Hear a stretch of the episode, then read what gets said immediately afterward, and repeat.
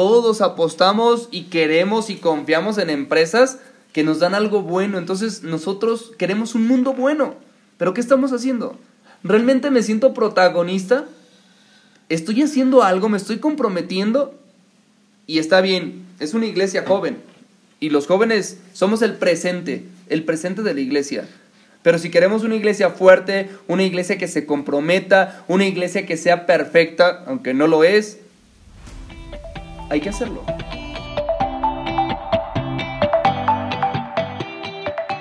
Esta es la cuarta temporada de Somos el Ahora de Dios. Yo soy el padre Heriberto García Arias y queremos invitarte a descubrir con estos modelos de santidad que la santidad para jóvenes y adolescentes hoy es posible. Soy Xochil Hernández y ¿quién? ¿Quién nos dijo que los santos son perfectos? Con todo, con todo y todo y nuestras heridas podemos ser santos. Soy Vero Casillas y queremos compartirte que la santidad no te hace perder tu esencia. Podemos ser santos felices. Porque somos el ahora de Dios. Hola, hola, ¿qué tal? Estamos en este tercer episodio de la cuarta temporada de Somos el ahora de Dios. Está con ustedes el Padre Heriberto. Hola, ¿qué tal a todos los que nos escuchan? Muy contenta de poder acompañarlos en este tercer episodio. Mi nombre es Xochil Hernández y pues aquí compartiendo. ¿Qué tal? Ya nos encontramos en el tercer episodio. Me da mucho gusto estar aquí con ustedes. Yo soy Vero. Pues muy bien, este tercer episodio lleva el tema Yo muero, pero Dios no muere, con el testimonio del beato Anacleto González Flores. Casi nada. Casi de aquí de, de Tepatitlán, con un gran testimonio.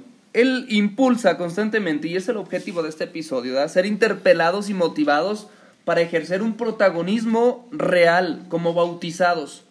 No solo dentro de la iglesia y en los mismos movimientos que ya está eh, impulsando la iglesia, sino en un contexto social, en un compromiso en donde es seguir construyendo el reino de Dios en otras instancias.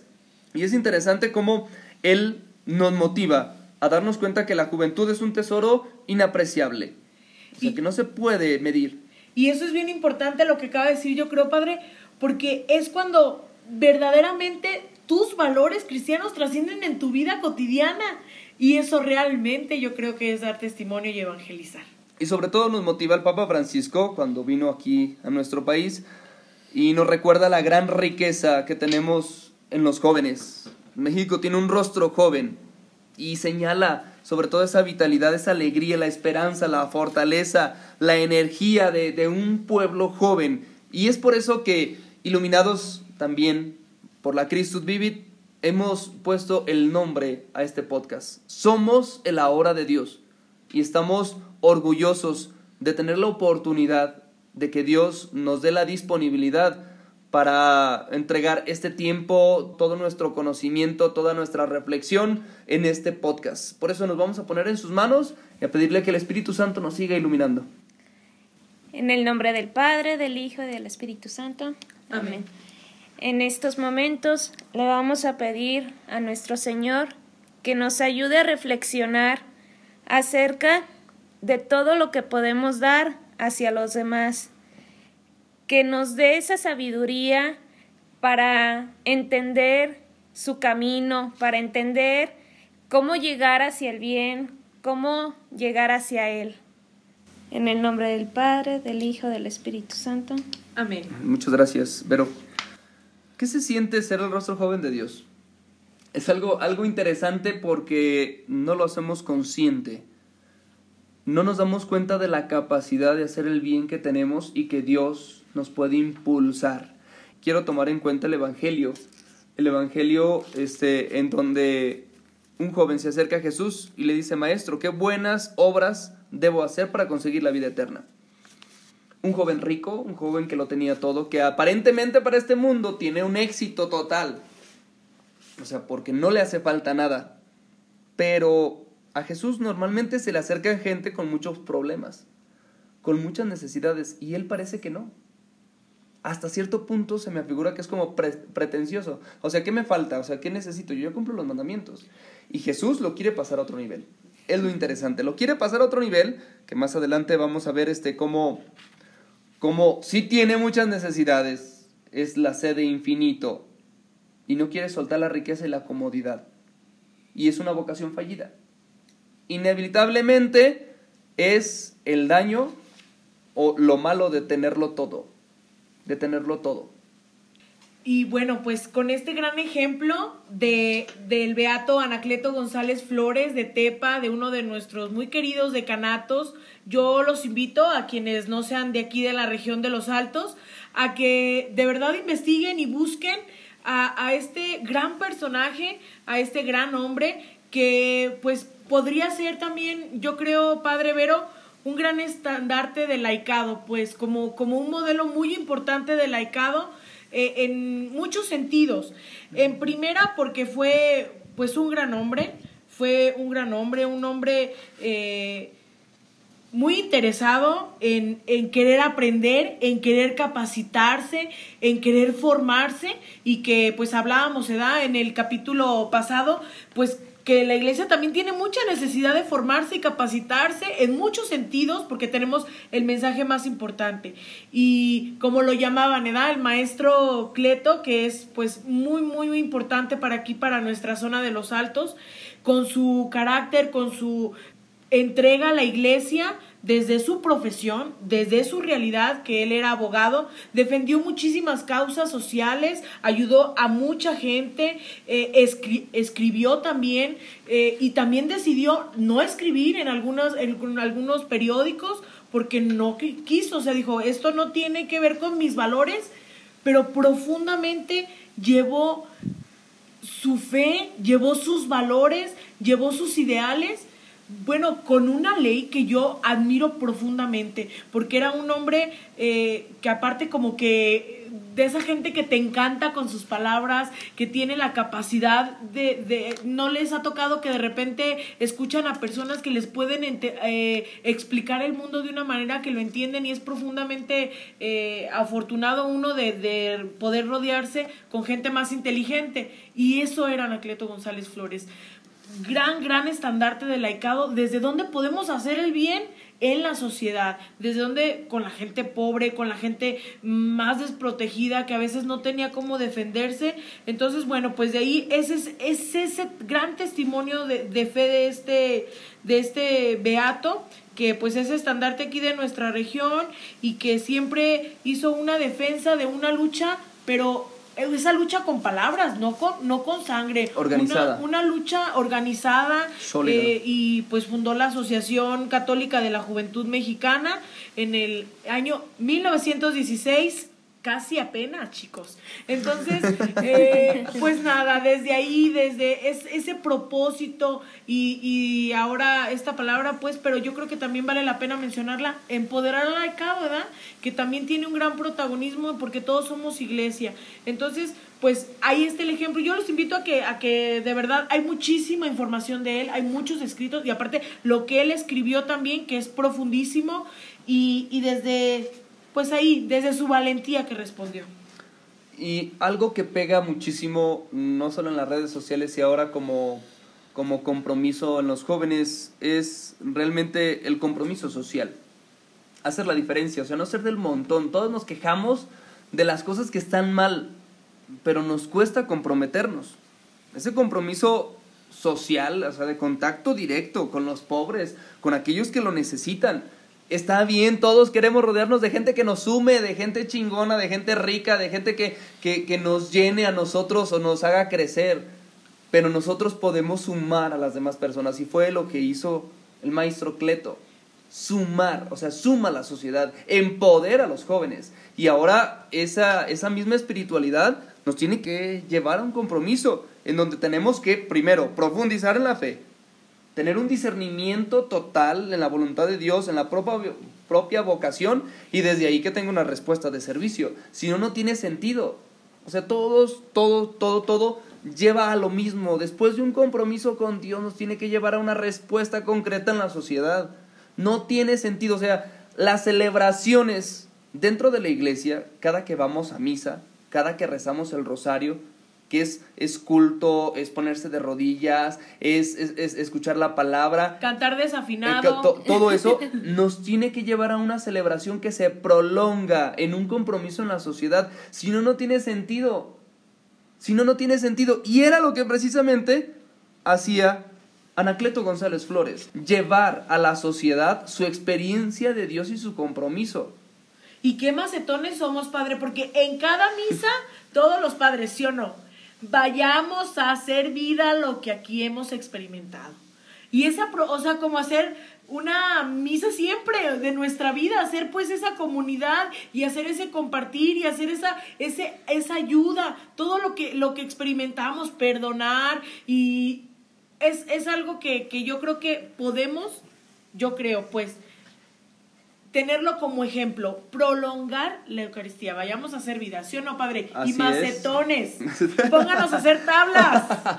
A ver, pero platícanos, ¿qué es lo que más te impresiona de Anacleto González Flores?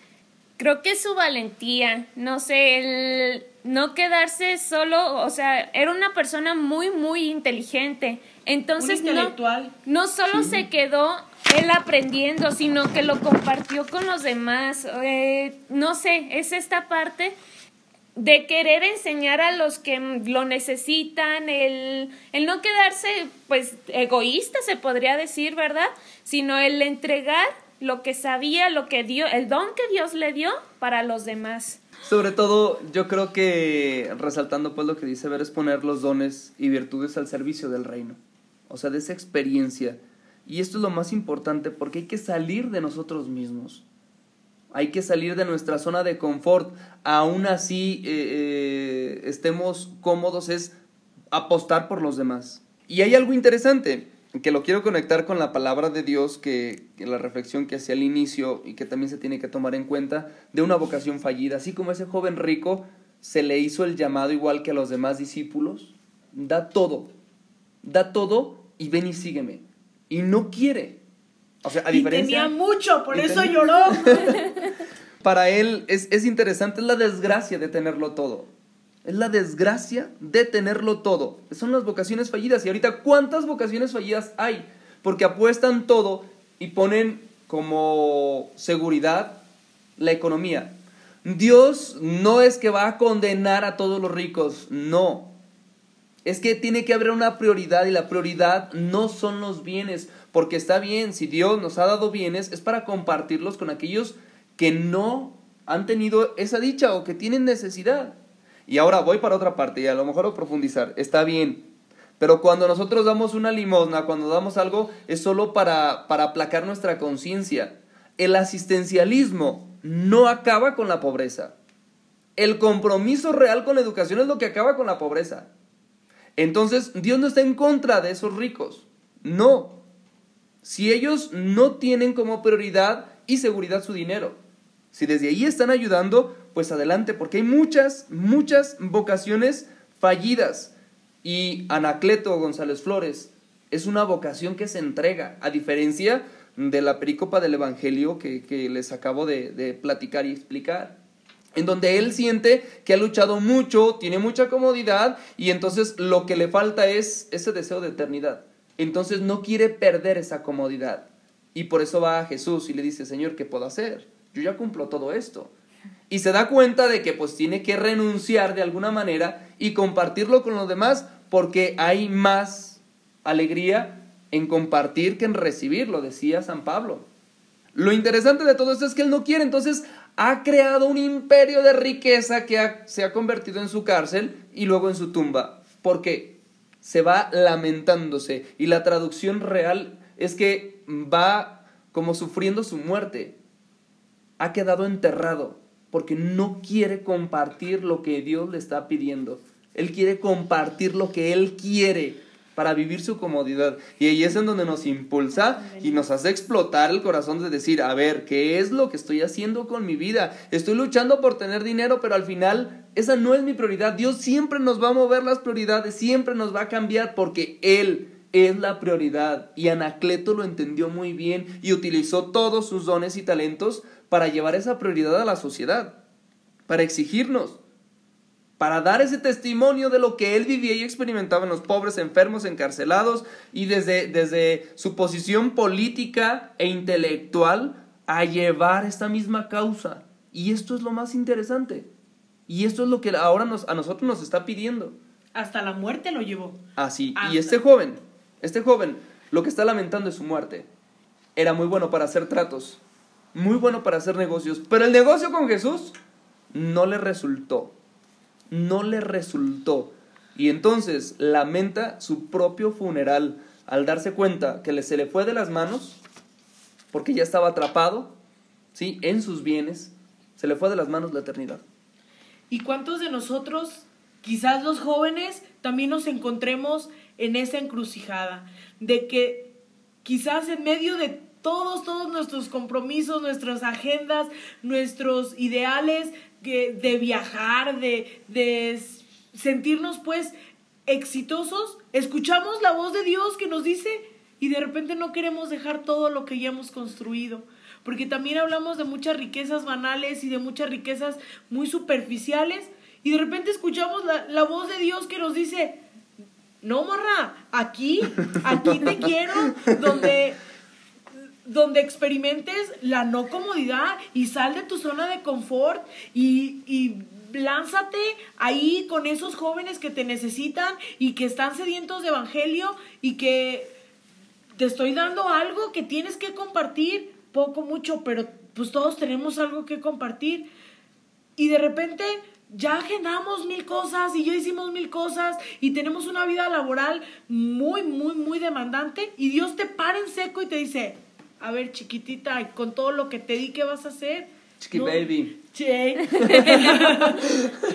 Entonces, pues, estar bien abiertos y ser generosos, porque qué difícil, qué difícil es desprendernos de todo lo que, lo que creemos que nos hace feliz.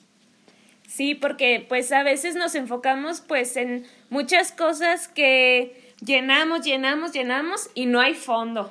Sí, sobre todo yo creo que el punto es que mm, nos dice el Papa Francisco, ¿verdad? Que nosotros mismos tenemos que ser animados, ¿sí? En un corazón joven que quiere construir un mundo mejor. Todos queremos un mundo mejor. Todos apostamos y queremos y confiamos en empresas que nos dan algo bueno. Entonces nosotros queremos un mundo bueno. Pero ¿qué estamos haciendo? ¿Realmente me siento protagonista? ¿Estoy haciendo algo? ¿Me estoy comprometiendo? Y está bien, es una iglesia joven. Y los jóvenes somos el presente, el presente de la iglesia.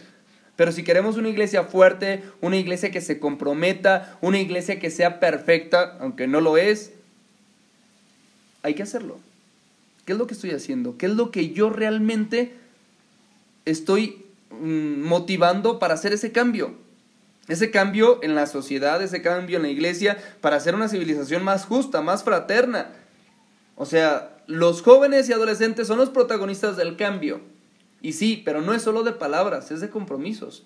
Es donde realmente necesitamos dar una respuesta a esas necesidades que vemos, porque al final Dios se manifiesta en esa necesidad que nosotros vemos, en esas personas necesitadas, en esa, en esa gente que necesita de nuestro apoyo para salir adelante.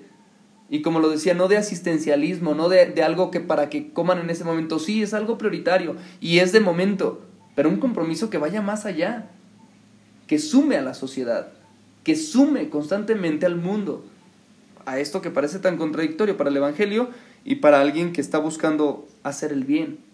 Es sumar. Jóvenes, adolescentes, sumemos juntos el cambio, seamos los protagonistas Seamos ese rostro joven de Dios. Eso es lo que necesitamos. Y nos tiene que llevar un reto, a un compromiso. Así es. Xochitl, explícanos de qué se trata este, este reto que ahora estamos en un nivel más intelectual con Anacleto González Flores y que nos impulsa a seguirnos preparando, a no quedarnos solo con lo que ya aprendimos en la escuela o lo que simplemente se me exige para sacar la prepa o la carrera o lo que sea, sino algo que me haga crecer en mi fe, que me haga fuerte e invencible en el amor. Pues bien, padre, yo creo, y, todos eh, a lo mejor estamos en la, en la jugada, que cuando realmente nos interesa algo o al, por, al, por ahí, ahí el, el ligue o el crush que traigamos, pues lo stalkeamos, lo queremos conocer, queremos saber qué onda. Entonces, pues todos sabemos que, que, que no hay amor sin compromiso, ¿verdad? Y, y que no, y no hay fe sin compromiso. Todavía no lo puedo superar. ¿no? ya me, ya me, aquí evidenció el padre, está risa y risa. Pues nada, el reto es compartir mi libro favorito de formación católica.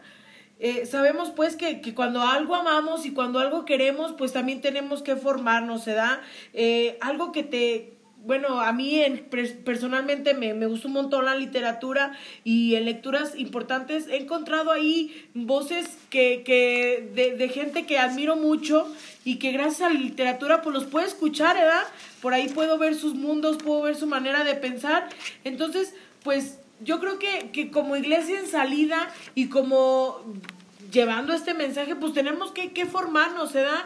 Y leer un poquito de nuestra iglesia, formarnos pero pues también hay literatura padrísima en cuanto a nuestra historia y, pues como nuestro estandarte intelectual eh, de aquí de Los Altos, pues es Anacleto González Flores, pues qué más que, que, compartir nuestro libro y pues ahí hacer nuestra biblioteca católica y si tenemos la oportunidad de compartirlo, si tenemos la oportunidad de mandarlo, ¿verdad? Por ahí a nuestros grupos en PDF ahorita que ya está todo, todo muy digital, pues compartamos esa, esa buena literatura que tenemos. A mí en lo personal, padre, eh, no, no así muy erudita, pero a mí me gusta mucho San Agustín, Confesiones lo leí muy chica, es una eh, muy profunda lectura y muy pesada, pero pues ahí, ahí me, me gusta, me gusta ver el mensaje de Dios en profundidad. Y hay otros libros, mm, yo que hemos utilizado para las charlas, para los retiros, para los momentos, que pues por ahí podemos compartir. ¿Usted cuál compartiría y recomendaría a todos esos jóvenes? Yo creo que los jóvenes y adolescentes tenemos que ser faros, faros que alienten a conocer a Cristo, a su iglesia, que den seguridad en medio de tantos proyectos, en medio de tantas inseguridades, en medio de, de, de todo lo que el mundo está, está presentándonos como un reto. Yo les quisiera hacer una invitación así muy sencilla. Si alguien no ha tenido un libro así que diga como Xochitl, a mí me, me llenan las confesiones de San Agustín, me, literatura, que alimenten su fe. ¿Y cómo lo van a hacer? Hay un catecismo de la Iglesia Católica para jóvenes que se llama Yucat. Bien chido. Está, está muy bien, está todo ilustrado para jóvenes y a lo mejor si no lo pueden conseguir en físico, que estaría muy bien, lo pueden encontrar en PDF. Si ustedes lo teclean en, en cualquier buscador, automáticamente aparece en PDF. Es que si ustedes tienen una duda, una duda sobre, no sé, el aborto, se van a ir al índice, ahí van a buscar en el número, porque viene por palabras, y les va a decir el número exacto, porque es un libro de consulta también, y les va a decir una respuesta muy interesante que viene de parte de la iglesia y del catecismo. Entonces, esto, porque está bien, lo pueden leer, es, es un, un libro de preguntas y respuestas eh, en unos cuantos bloques, pero lo interesante es que pueden después consultarlo buscando en el índice la palabra que, que ustedes necesiten investigar. Y esto, claro que fortalece la fe, porque nos da un sentido y una sistematización de nuestra fe, dando razón intelectual de lo que pensamos y sobre todo de lo que creemos. Y esta sería, yo creo que, que mi recomendación para todos ustedes. ¿verdad? Vayan, busquen, Ahí lo pueden descargar, lo pueden tener en su celular como consulta todo el tiempo, en su tableta, en su, en su computadora, para que ahí lo tengan. Incluso desde ahí se pueden compartir muchísimas cosas porque viene con un lenguaje adaptado para jóvenes.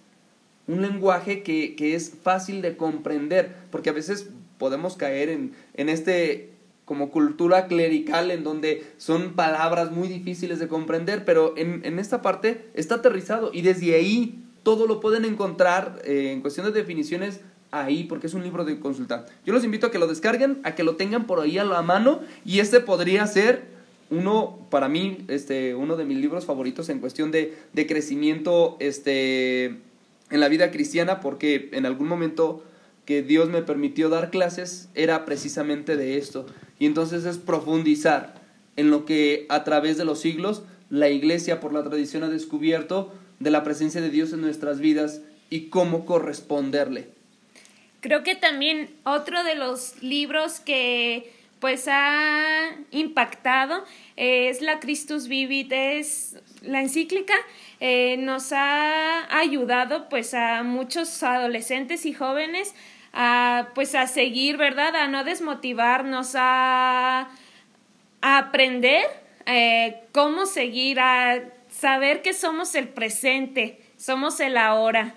Así es, pues muy bien, los invitamos a que, a que después de que vean o ya tengan ese libro favorito, lo compartan en sus redes, en Instagram, en WhatsApp, en Facebook, en TikTok, en donde sea. Platíquenos su experiencia, lo que ha transformado y cambiado una frase o todo el libro en sus vidas, desde su forma de ver y vivir la fe.